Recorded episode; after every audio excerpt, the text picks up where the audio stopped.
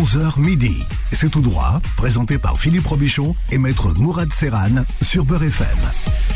Bonjour, bonjour camarades auditeurs, maître Serran qui a prêté serment le 28 janvier 1998 et tout cela ne nous rajeunit pas et ravi d'être parmi vous. Nous serons donc ensemble.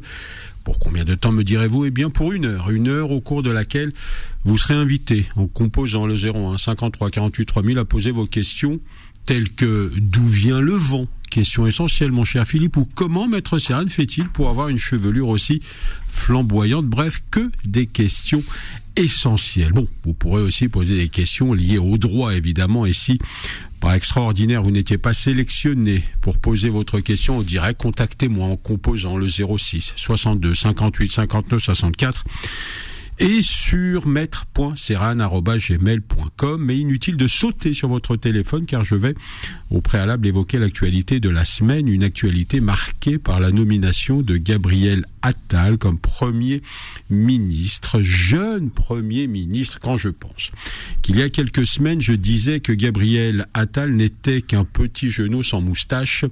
Il ne faut jamais insulter l'avenir, et si je n'avais pas dit ça, j'aurais probablement, mon cher Philippe, fait partie du gouvernement.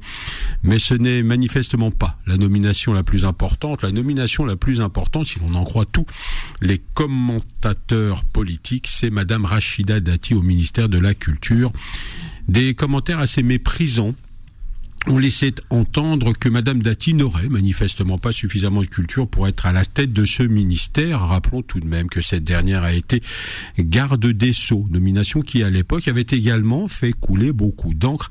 Beaucoup de politiques ont encore du mal à voir un ou une arabe à un poste de responsabilité. Les racistes sont indécrottables. Mais passons à l'actualité internationale, toujours dominée par le massacre des Palestiniens. L'Afrique du Sud a saisi ce jeudi en urgence la Cour internationale de justice, la plus haute juridiction des Nations Unies, mm.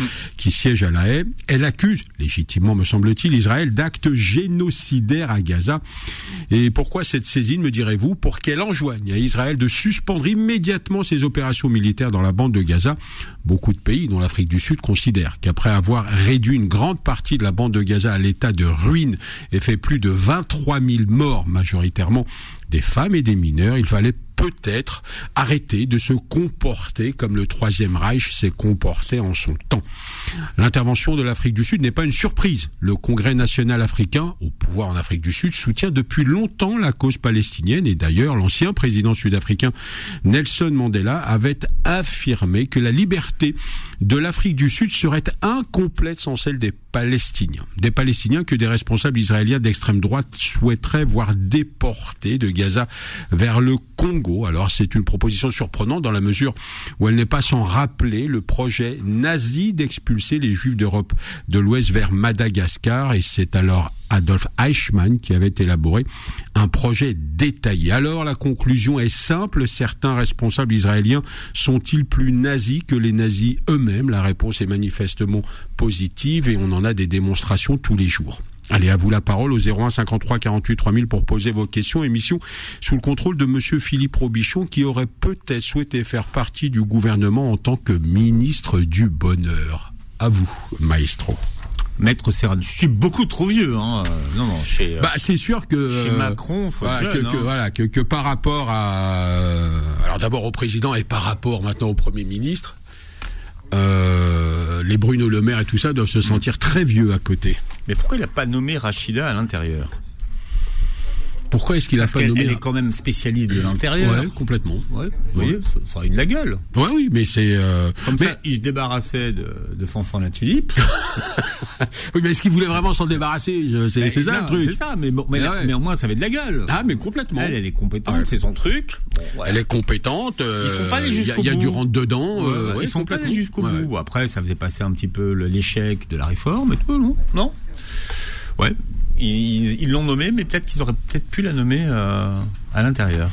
Oui, mais alors là, ça aurait, euh, alors déjà la culture, euh, avez euh, vu toutes les réactions. Alors à l'intérieur, je ne sais pas ce que ça aurait donné. C'est-à-dire que euh, tous les politiques seraient montés au créneau en critiquant. Euh, alors c'est assez surprenant parce qu'encore une fois, quand elle avait été à l'époque désignée garde des sceaux, on a eu vraiment la même, les mêmes réactions et, et aujourd'hui encore, on a les mêmes réactions. C'est assez surprenant. Il y a des personnes qui, malgré leur leurs compétences, on considère qu'elles doivent occuper entre guillemets des, des, des postes peut-être, je mets des gros guillemets, subalternes. Voilà, il y a il y, a des personnes qu'on veut pas voir à tel ou tel poste. Donc c'est mm. c'est assez surprenant. Je pensais que ce pays avait euh, avait tout de même avec toutes les années et toute cette évolution changé, mais euh, on, on constate que c'est c'est toujours le même le même discours.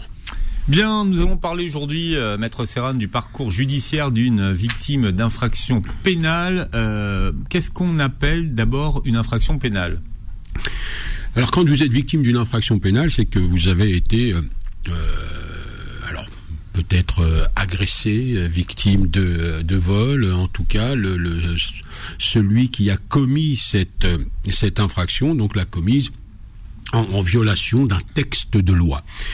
Euh, je voulais évoquer ça parce que, alors d'abord, quand on est victime de cette infraction, encore une fois, que ce soit ce soit une agression, euh, un, un, viol, un vol, enfin ce que ce que vous voulez. Donc déjà, c'est en soi en soi, ça reste un traumatisme.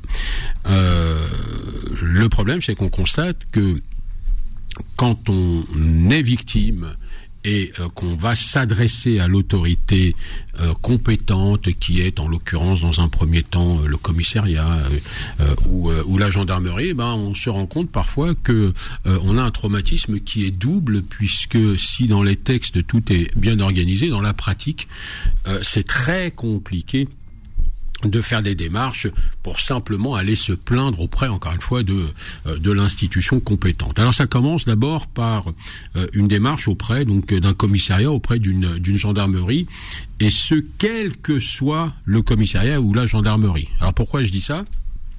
Parce que très souvent, euh, la personne qui est victime d'une infraction se rend à un commissariat lambda et puis le commissariat lambda lui dit bah écoutez vous devez euh, euh, aller au commissariat de votre lieu de domicile.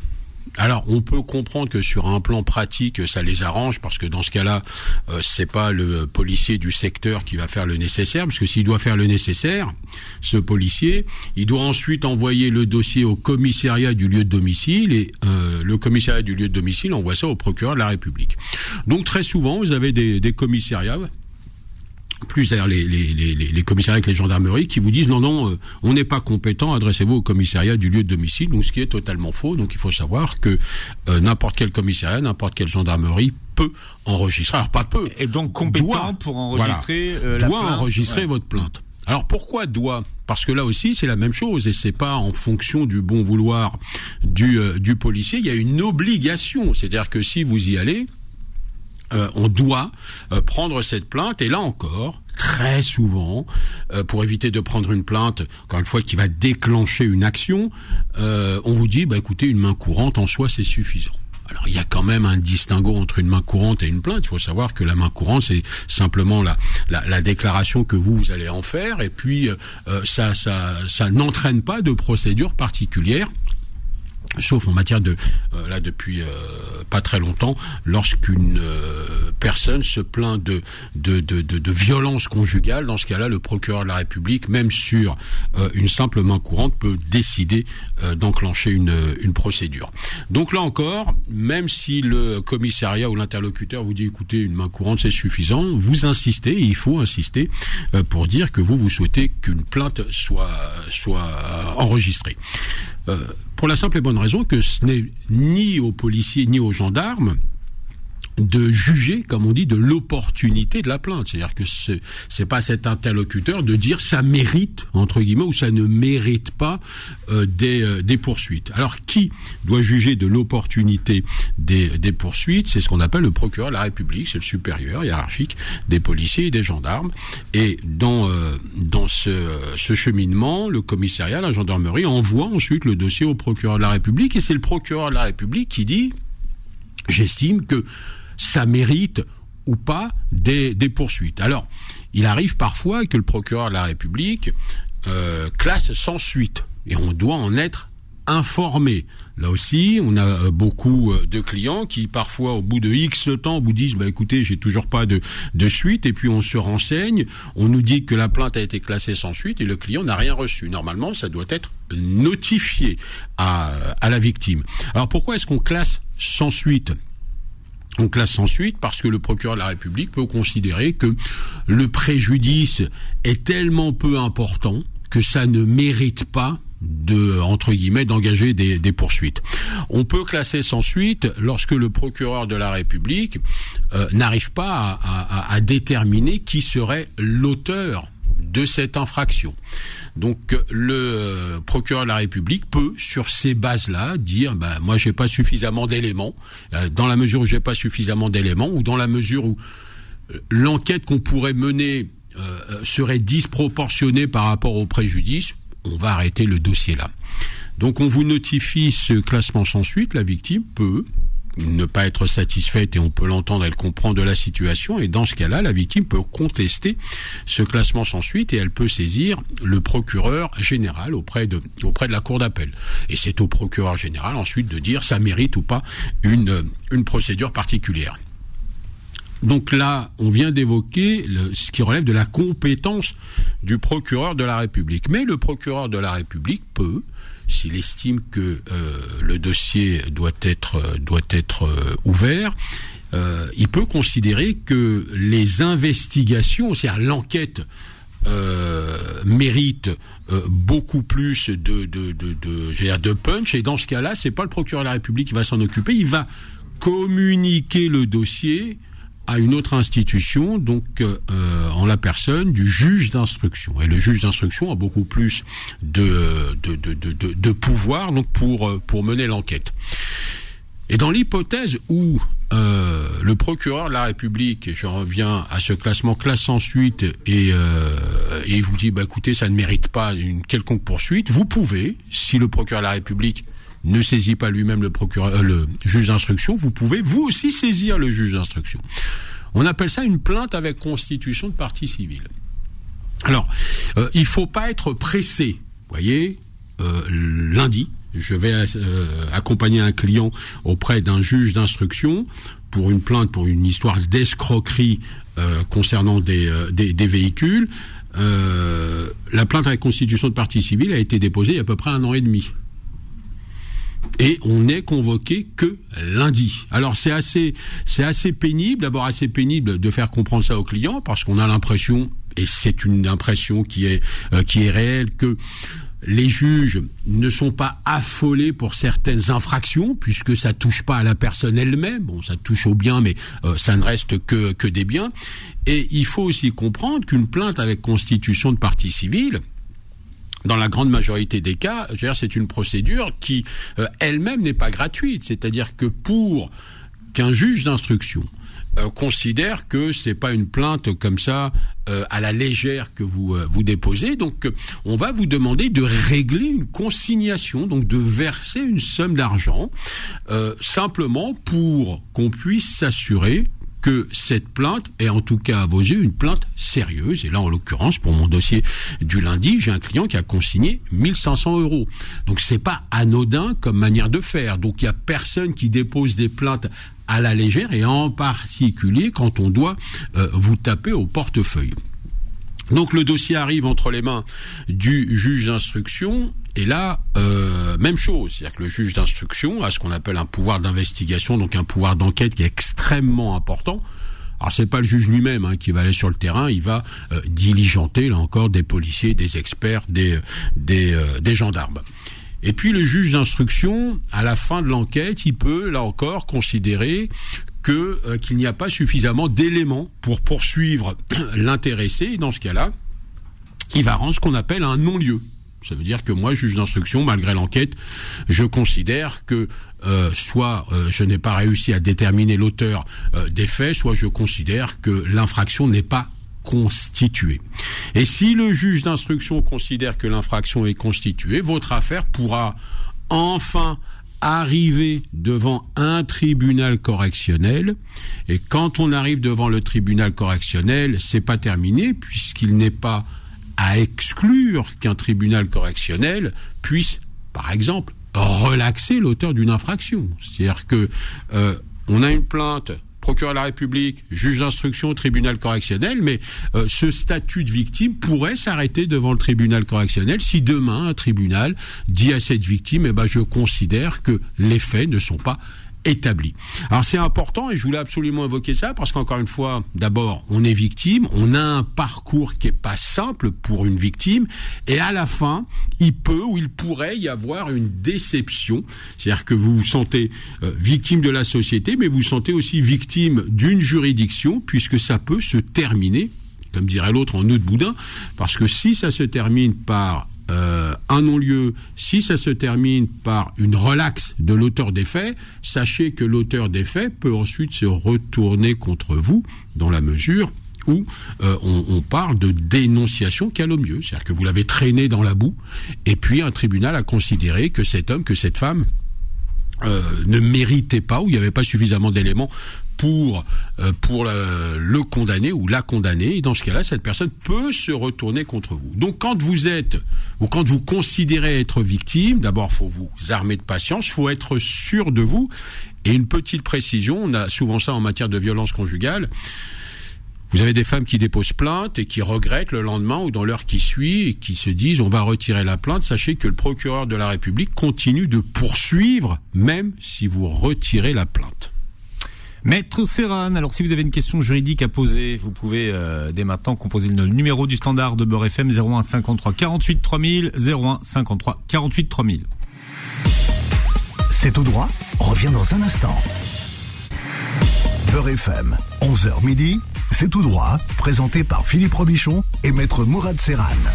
Maître Mourad Serran qui répond à vos questions au standard au 01 53 48 3000. Et nous avons Rachid qui vous appelle, Maître Serran. Bienvenue Rachid. Bonjour Philippe.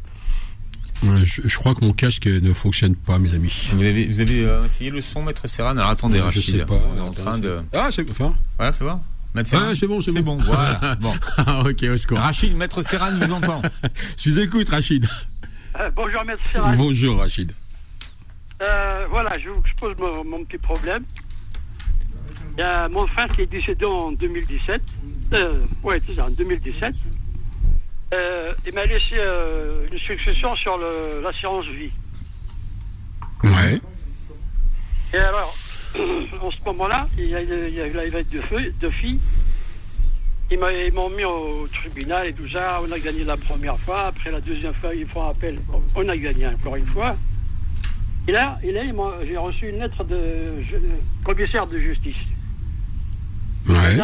On mis en pourvoir de, en cassation, quoi, c'est ça bah, C'est-à-dire que si effectivement les, les, les enfants ont d'abord contesté devant ce qu'on appelle un, un, tribunal judiciaire, euh, hyper, ensuite ils décident de euh, d'interjeter appel devant la cour euh, la cour d'appel, ils perdent à nouveau, il, il reste une dernière et unique option, c'est effectivement euh, saisir la Cour de cassation. Voilà.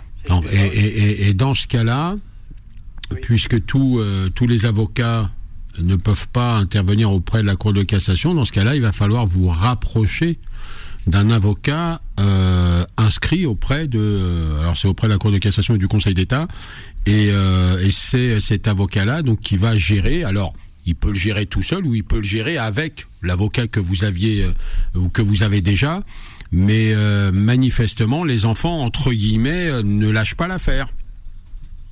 Ah ouais Il y a beaucoup d'argent? Euh, Ouais, à peu près. Ouais. Non, mais c'est pour savoir parce qu'en général, quand on lâche pas, quand on lâche pas l'affaire, c'est qu'il y a quand même des sous. Quand oui, parce que ça. Alors d'abord parce que les procédures euh, coûtent des sous, et puis il faut savoir que un avocat auprès de la Cour de cassation, euh, hors, encore une fois, aide juridictionnelle, euh, ça coûte effectivement beaucoup d'argent. Donc, euh, c'est qu'a priori, les enfants considèrent que ça vaut le coup de de, de d'investir en tout cas d'engager tout tout cet argent. Mais ce qui plaît dans votre faveur, monsieur, c'est que vous avez quand même deux juridictions qui a priori ont débouté euh, c'est euh, la partie adverse, donc qui vous, enfin, première juridiction, tribunal judiciaire, ensuite la cour d'appel qui vous donne raison. On est d'accord là-dessus. Bon, euh, en règle générale, quand on a quand même deux décisions qui qui, qui vont dans votre sens, on, on peut appréhender la suite de la procédure plus sereinement. Ah oui. Mais euh, voilà, hein, c'est-à-dire qu'à partir du moment où en face, il décide de continuer, entre guillemets, vous n'avez pas trop le choix. Alors le choix, ça consisterait à dire, bah écoutez, tant pis, euh, à fond ce qu'elles veulent, et ben moi je m'arrête là. Sauf que euh, la juridiction n'aura pas vos arguments. Donc, ouais, vous êtes quand même obligé entre guillemets de les suivre et et, et, et si euh, décide de vous poursuivre devant la cour de cassation, eh ben vous n'avez pas tellement le choix que euh, que de vous faire représenter. D'accord. Voilà, Rachid. Il faut que je prenne un avocat, alors c'est ça Alors oui, euh, il faut prendre. Alors d'abord, j'imagine que vous en avez déjà. un. Oui. Bon, donc il vaut mieux, euh, puisqu'il a gagné deux fois, donc euh, ça vaut le coup quand même a priori de rester avec lui, mais euh, il vaut mieux euh, l'informer de la situation, peut-être qu'il travaille lui aussi avec un avocat, enfin assez régulièrement avec un avocat auprès de la Cour de cassation, donc et c'est lui donc qui se rapprochera d'un euh, d'un confrère, ou alors euh, si euh, pour une raison X ou Y vous voulez pas passer par par cet avocat, eh ben vous pouvez, euh, vous allez sur internet, hein, vous tapez avocat auprès de la Cour de cassation, vous allez avoir tout un listing, et puis vous euh, vous les contactez vous-même. Ben, ça fait quand même 5 ans hein, qu'on a gagné. Ah ouais, mais le, euh, vous savez, en, matière, j'allais dire en matière civile, mais pas seulement, euh, quand on, on décide de faire appel, quand on décide d'aller devant la Cour de cassation, alors même si c'est euh, pas vous qui avez fait tout ça, oui, la procédure est particulièrement longue et, et, et ça risque encore de s'allonger avec euh, avec cette procédure devant devant la Cour de cassation. Après, vous savez, il y a mais ça, c'est un calcul qui est à faire. Il y a, il y a d'autres options, donc à savoir, vous l'avez peut-être déjà fait, est-ce qu'un un, un accord à l'amiable peut se faire avec la partie adverse?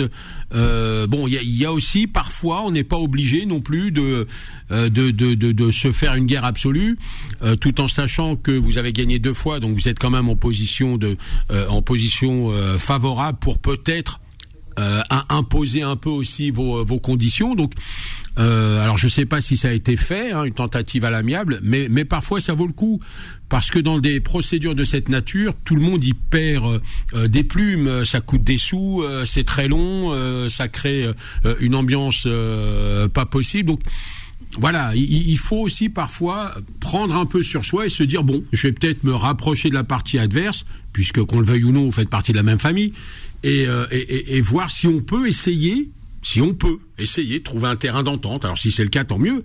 Et puis si c'est pas le cas, eh ben la, la, la justice euh, statuera à nouveau. Maître Serran, avant, avant de toucher un sou, même pas un rond, j'ai demandé à sa femme qu'on partage en deux. Ouais. Ah, il voulait pas, il voulait... Ah, ce qui me semble, alors vous voyez, je je pensais même pas aller aussi loin. Donc ce qui me semble, en tout cas, ce qui me semblait raisonnable euh, comme comme proposition. Donc et ça, c'est voilà ce qu'on appelle une fin de non recevoir. Elle a dit que c'était hors de question. Ouais. Bon. Bah écoutez, au bout d'un moment, en tout cas, j'espère qu'elles ont compris ou, ou- ou leur avocat leur fera comprendre que euh, vous partez euh, comme favori dans cette procédure, monsieur. Quand on a deux juridictions qui vous donnent raison, euh, a priori, ça, ça, ça devrait entre guillemets bien se terminer pour vous. Ben, je vous remercie, Maître Serran. Merci à vous pour cet appel. Merci, Et Rachid. Bon courage, Rachid. Merci, au revoir tout le monde. Au revoir, Rachid. Alors, Salah est avec nous. Salah, bonjour et bienvenue. Merci, merci, bonjour. Bonjour Salah. Euh, je vous appelle en fait, euh, je voulais savoir, euh, je suis marié et j'ai deux enfants et j'ai ma femme, elle est en situation non régulière et euh, je devrais faire un regroupement familial, mais euh, le problème c'est qu'elle était déjà tombée enceinte et comme on n'était pas mariés déjà en Algérie, donc elle n'avait pas le droit d'accoucher en Algérie. Maître Serran, normalement, je le sais, et euh, parce qu'on n'avait pas de livret de famille en fait. Mm. Donc, euh, elle était obligée de venir ici. Elle est venue avec un visa. Elle a accouché ici en 2019. Elle est arrivée en 2019. Elle a accouché en 2019. Après, on a eu un deuxième enfant. Et je voulais savoir parce que elle, elle s'est renseignée euh, autour de ses amis. Ils lui ont dit il faut cinq ans de présence sur le sol français pour faire les démarches. Non, il n'y a pas. euh, ça, ça c'est euh, ce qu'on appelle des légendes urbaines. C'est-à-dire qu'à partir du moment, monsieur, et en particulier euh, dans votre situation, puisque vous avez des enfants en commun, euh, et vous êtes, en tout cas, madame est de nationalité algérienne, donc vous pouvez faire une demande de regroupement familial du territoire. Euh, donc vous pouvez saisir officiellement les autorités préfectorales et demander, euh, alors en, exposant la, la, la, la, situation, et demander à bénéficier d'un regroupement familial du territoire français. Mais il n'y a pas besoin d'attendre cinq ans. D'accord. Moi, j'ai pas la nationalité française. Hein. Oui, mais c'est pas grave. Bah, c'est pas grave. Euh, vous êtes vous en situation régulière sur le territoire, on est d'accord oui. voilà. Bon, et, euh, et, et Julie, ce qui plaide en particulier en, votre faveur, c'est le fait d'avoir euh, d'avoir deux enfants. Euh, vous imaginez bien que, allez, on, va raisonner par l'absurde que demain les les autorités préfectorales disent bah non chère madame retournez au pays. Voilà on veut pas vous régulariser. Vous imaginez bien qu'un tribunal administratif même si la procédure sera un peu plus long que, euh, que, que si vous restiez simplement devant les autorités préfectorales. La procédure sera longue, mais un tribunal administratif euh, mettra un coup de gourdin sur la tête du euh, de l'autorité préfectorale. Il n'y a personne, en tout cas un tribunal n'accepterait pas euh, que Madame retourne au pays euh, parce que d'abord il y a des enfants communs. Qu'est-ce qu'on fait des enfants? Ils restent avec vous, ils restent avec Madame. Enfin, voilà la situation telle qu'elle est, en tout cas telle que vous l'exposez là, même si elle aboutit pas devant les autorités préfectorales, puisque les autorités préfectorales sont quand même assez euh, compliquées, pour pas dire autre chose. Euh, ne serait pas inquiétante cette procédure ne serait pas inquiétante devant un tribunal un tribunal administratif. D'accord. Voilà, mais voilà, ça se règle pas en six mois. Et puis, euh, ça veut dire, euh, à minima, une bataille. Une bataille devant la préfecture et peut-être deux si euh, la préfecture ne vous répond pas ou si la préfecture répond défavorablement. Donc, vous pouvez vous retrouver devant le tribunal. Sachez aussi qu'à partir du moment où, un pardon, une préfecture est saisie, la préfecture, quand elle rend une décision et quand cette décision est négative, évidemment, euh, elle peut euh, accompagner cette décision de ce qu'on appelle une obligation de quitter le territoire. Et ça, ça inquiète souvent les personnes qui disent ah bah dans ce cas-là, je vais pas saisir la préfecture. Non, faut le faire parce que si vous avez une obligation de quitter le territoire, c'est pas grave, ça change rien sur ce que je vous ai dit. Vous pouvez contester cette obligation devant le tribunal administratif. D'accord. Voilà, en tout cas, je le redis, ce qui plaît dans votre faveur, monsieur, c'est, euh, euh, c'est, euh, ce sont les, enfants. Et puis, vous savez, votre argument, moi j'avais déjà invoqué dans, auprès de magistrats, c'est-à-dire que effectivement, vous n'étiez pas marié, euh, ça aurait été très compliqué que Madame euh, puisse euh, accoucher au, au, pays. Donc on peut comprendre que vous ayez décidé de, de la faire venir, et c'est un argument qui est qui peut être invoqué devant un tribunal. Alors là, encore une fois, la préfecture n'est pas sensible à ça, mais c'est pas grave à partir du moment où vous avez des juges qui, qui prêtent l'oreille à cet aspect-là. Donc c'est aussi un argument qui peut aller dans, dans votre sens. D'accord. Voilà. Voilà, ça donc, donc c'est regroupement, vous m'avez dit? Oui, exactement. Alors, c'est la préfecture du, enfin, je sais pas où vous habitez, mais du lieu de domicile. Donc, euh, vous, alors, euh, comme toutes les, les, procédures avec euh, les, les, préfectures, essayez d'abord d'obtenir un rendez-vous par Internet et si vous n'y arrivez pas, on revient au bon vieux recommandé avec accusé de réception. Merci Salah pour votre question. Vous voulez interroger Maître Serran Eh bien, dans un instant, vous serez avec nous au 01 53 48 3000, 01 53 48 3000. C'est tout droit revient dans un instant. Beurre FM, 11h midi, c'est tout droit, présenté par Philippe Robichon et Maître Mourad Serran. Et vous avez la chance de poser vos questions en direct à Maître Serran tous les samedis jusqu'à midi. Quelle chance vous avez est-ce que les gens se rendent compte de la chance qu'ils ont euh, Je crois pas. Non. Non, c'est pour ça que vous faites bien euh, de, de, de, de, le rappeler. Moi, j'insiste. Ouais. Euh, à part le plaisir qu'on a de vous retrouver tous les, voilà, indépendamment de ça. Hein, avec votre talent, votre fraîcheur, vous voyez, cette, cette pertinence qui vous caractérise. C'est vrai. Et c'est Laurence qui voulait vous parler justement. Et Laurence appelle de Reims. Bienvenue Laurence. Bonjour. Bonjour, Laurence. Merci beaucoup. Maître Serran, je voudrais vous poser une, deux petites questions. D'abord, euh, je suis en instance de divorce pour la deuxième fois. Et il y a un truc que j'ai pas compris, c'est que ils m'ont dit qu'il fallait que j'attende deux ans de euh, séparation pour pouvoir demander le divorce. Euh, alors, c'est pas deux ans. La loi a, changé maintenant depuis depuis quelque temps. C'est c'est une année. C'est-à-dire Ouais, qu'il faut. moi, Ouais, allez-y. Je ne suis pas contente après mon avocate parce qu'elle elle me fait n'importe quoi. Moi, je ne suis pas contente après le tribunal de Pontoise. J'en ai ras-le-bol. Je vais vous expliquer pourquoi. Parce que euh, d'abord, euh, quand j'ai été mariée la première fois, bon, moi j'ai eu une vie d'enfer. Je vais pas tout raconter à l'antenne, c'est pas la peine, on n'a pas le temps. Mais j'avais, alors j'ai écouté ce que vous avez dit tout à l'heure. Je suis pas une menteuse et je portais pas plainte pour euh, pour euh, nuire à mon mari Mhm. ou essayer de gagner le divorce, la, la garde des enfants, etc. Non, non, non, c'est pas ça du tout. Mais moi, le 8 mars 2007, j'ai porté plainte pour viol conjugal contre mon ex-mari. Et euh, j'avais envoyé tout au procureur de la République. J'avais fait une lettre en recommandé avec accusé de réception, avec copie à tout le monde, mon avocate. Et puis j'avais mis toutes les pièces euh, qui justifiaient, euh, à l'époque, euh, en plus, quand, quand j'étais victime de viol conjugal, j'étais enceinte de mon deuxième enfant.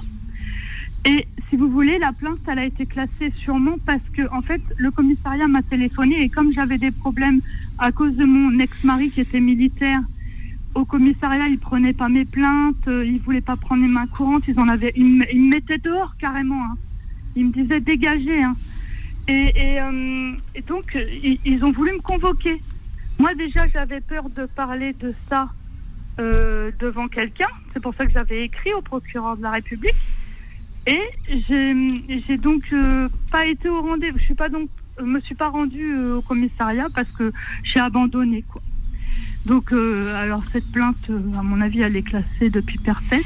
Ah mais madame, à Euh, partir du moment oui. où, euh, alors que vous écriviez directement au procureur de la République ou que Mhm. euh, que vous déposiez plainte auprès d'un d'un commissariat, d'une gendarmerie, à partir du moment où on vous convoque pour être auditionné, vous imaginez bien que la personne qui se déclare victime mais qui vient pas à ce moment-là, Mhm. bah on va euh, Oui, malheureusement sais, considérer que c'est entre guillemets ou c'était peut-être une plainte à la légère. Donc euh, même si euh, je, je comprends bien que c'est pas le cas pour vous, mais malheureusement c'est l'interprétation ensuite Mais du commissariat. D'accord, mais est-ce que vous croyez que là, quand il y a, euh, par exemple, quand moi je suis victime pour la deuxième fois avec mon mari actuel de la même chose, est-ce qu'ils ressortent les plaintes des autres euh, plaintes, enfin les autres plaintes, même quand elles sont classées Bah oui, c'est-à-dire que euh, on, on- on va essayer de comprendre le, euh, le parcours des uns et des autres. Alors le parcours de euh, du second mari, mais euh, aussi votre parcours, c'est-à-dire pour voir Ouais. Euh, si euh, entre guillemets la personne qui se déclare victime a déjà eu Mhm. ou a déjà été victime. Et là, euh, ça a l'air de ressembler euh, à- à- au premier dossier. Donc il, il faut faire attention à ça parce qu'il y aura un moment une histoire de crédibilité. Oui, mais je vous explique. Quand ils m'ont convoqué à l'époque au commissariat, ils m'ont dit qu'ils avaient perdu toutes les pièces justificatives, toutes les pièces jointes que j'ai données euh, au procureur de la République. Ils me disaient que soi-disant ils les avaient perdues. Donc moi, j'ai pas de double parce que de toute façon, je- je- j'ai eu tellement de misère dans ma vie que moi, j'ai pas tout gardé. Mais J'ai c'était quoi vos pièces, madame? C'est les, les pièces que vous avez communiquées. Qu'est-ce que vous leur avez Il y donné avait des pièces du, du gynécologue, il y avait des pièces, euh, il y avait plein de témoignages, des, ah, je sais pas, je peux pas lire, moi je suis handicapée visuel, je me rappelle plus, il y avait des certificats médicaux, il y avait plein de choses. Bah, les, vous savez, les, euh, les témoignages, bon, on peut toujours demander à ceux qui ont témoigné de, de, de, de formaliser de, de nouveaux témoignages. Les certificats Mm. médicaux, euh, c'est euh, la plupart du temps maintenant sur informatique, c'est-à-dire que rien n'interdit de, euh, de, de, Ouais, de, refaire la démarche. Ah non, mais c'est 2001. pénible, hein. Non, mais ouais, je suis Ouais, pas en train de dire, voilà, 2001. voilà. Je. Je suis pas en train de dire on claque des doigts, des doigts et tout, euh, tous les documents viennent, mais voilà, ce sont des, des, des pièces et des documents qu'on peut retrouver. D'accord. Et alors, juste maintenant, là, euh, je suis embêtée parce que me renvoient tout le temps mon, mon divorce, là, euh, tous les cinq minutes à six mois ou un an après. Ce qui fait que là, ils m'ont encore renvoyé à Pontoise au mois, au mois de mai. Euh, je suis renvoyée euh, donc dans six mois, euh, dans cinq mois pour le divorce. Et il paraît que ce sera pas encore fini. Mais On ça, madame, ça, vo- votre avocat le sait à l'avance. C'est-à-dire qu'on a ce qu'on appelle euh, les des, on appelle ça un bulletin de procédure. C'est-à-dire c'est euh, un document du tribunal, il y a une date dessus, on vous dit pourquoi l'affaire peut être renvoyée. Donc si euh, on n'a pas dit à votre avocat que l'affaire est renvoyée à telle date euh, pour délibérer, c'est-à-dire pour que moi juge je rende la décision, c'est qu'a priori ça va encore continuer. On appelle ça des audiences de mise en état. C'est-à-dire que c'est renvoyé en fonction de ce que demande le juge. Alors il peut vous demander des pièces, il peut demander des pièces à l'avocat adverse. Euh, donc il, il, va y avoir comme ça des, euh, des va-et-vient. Euh, et, et c'est seulement à partir de ce moment-là que euh, votre avocat peut avoir peut avoir le euh, peut avoir le euh, le bulletin de procédure qui dit que la décision sera rendue à telle date. Voilà ce qu'on pouvait dire, euh, Laurence. Vous voulez qu'on fasse une pause, Maître Serran euh, c'est comme vous voulez. Non, je sais pas. Je... Non, ça y est, c'est bon. C'est bon. Ouais, c'est bon. merci. Voilà, je voulais pas. Je. C'est gentil, je- voilà. merci. Je voulais- si, si, si, si ça vous arrangeait, on pouvait euh, marquer un temps de pause. On est en direct, mais on est souple. hein. Bah, c'est on peut- on grand peut- gymnaste. On, peut- on- peut s'adapter à C'est l'actu, vrai, à l'actu. Hein. L'actu est toujours euh, prime toujours sur Beurre FM.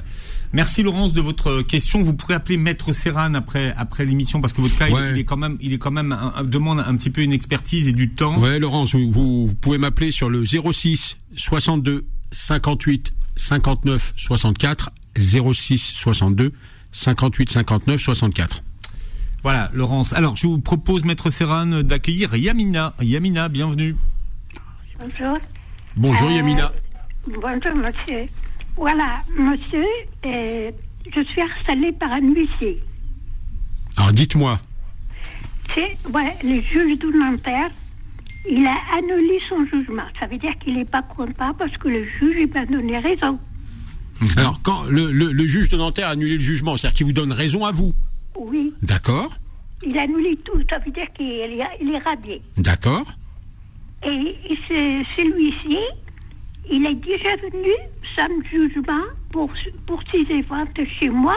Mais comme je lui ai dit, mais monsieur, j'ai rendez-vous le telle date euh, au juge, il a descendu en vitesse avec le, le, le serrurier, puis une pauvre femme, et puis tout ça. Alors, juste pour comprendre.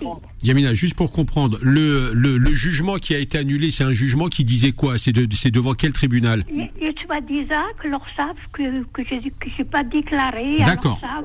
D'accord. On ne veut pas en avoir deux assurances. Je lui ai dit, je n'ai jamais signé de contrat pour la copropriété euh, de- avec le avec euh, Papa. D'accord. Et puis hier, moi, le juge, il m'a renvoyé à huit jours. C'est le juge qui m'a renvoyé le, truc qui est irradié. J'étais à terre, il m'a dit oui, c'est exprès. Et, et c'était là, trois jours après, il, me, dit- il me téléphone, me dit, il me renvoie un papier pour six ventes. Six ventes. Et après, quand j'ai téléphoné, il m'a dit oui. Après, c'est son avocat. Un avocat qui me dit, euh, voilà, je suis l'avocat de tel, et qu'il faut me téléphoner à partir de 6 heures Mhm. jusqu'à 4 heures. 6 heures de matin jusqu'à 4 heures. Bon, j'ai téléphoné. Il ne répond, il ne peut pas me parler. J'ai téléphoné hier à 9 heures. Et le- la bonne femme, elle m'arrêtait, m'engueulait, elle me criait dessus. Comme quoi, ah non, le juge, le, le juge ne compte pas. On ne compte pas les juges. Non, non, le juge, il ne peut pas compter. C'est leur ça, c'est leur ça. On va, on va vous bloquer votre compte bancaire. Est-ce que c'est vrai, ça? Bah, le problème, madame, c'est que ce qu'il faudrait, c'est d'abord voir le jugement. Mais vous, vous êtes sûr, vous- enfin, Ah bah, vous, avez lu le jugement qui dit qu'effectivement, entre guillemets, il n'y a rien à vous reprocher, on doit vous laisser tranquille. Voilà, c'est ce que je demande.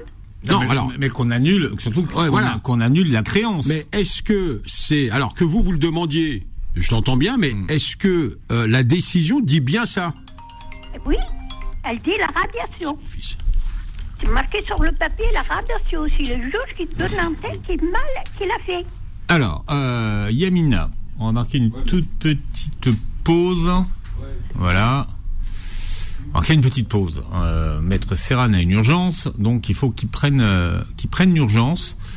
Euh, alors, de toute façon, on arrive à la, on arrive à la fin de l'émission. Donc, Yamina, c'est quoi? On va prendre votre numéro de téléphone euh, hors antenne, et puis vous terminerez, euh, vous terminerez la conversation avec Maître Serran en dehors de, l'antenne, comme ça vous aurez du temps pour expliquer effectivement euh, de quoi il retourne de, ce jugement et effectivement de la procédure qui continue de, courir. Merci d'avoir été avec nous. On retrouvera bien sûr Maître Serran euh, samedi prochain et moi je vous souhaite de passer un très bon week-end sur Beurre. Retrouvez C'est tout droit tous les samedis de 11h à midi en podcast sur beurrefm.net et l'appli Beurre FM.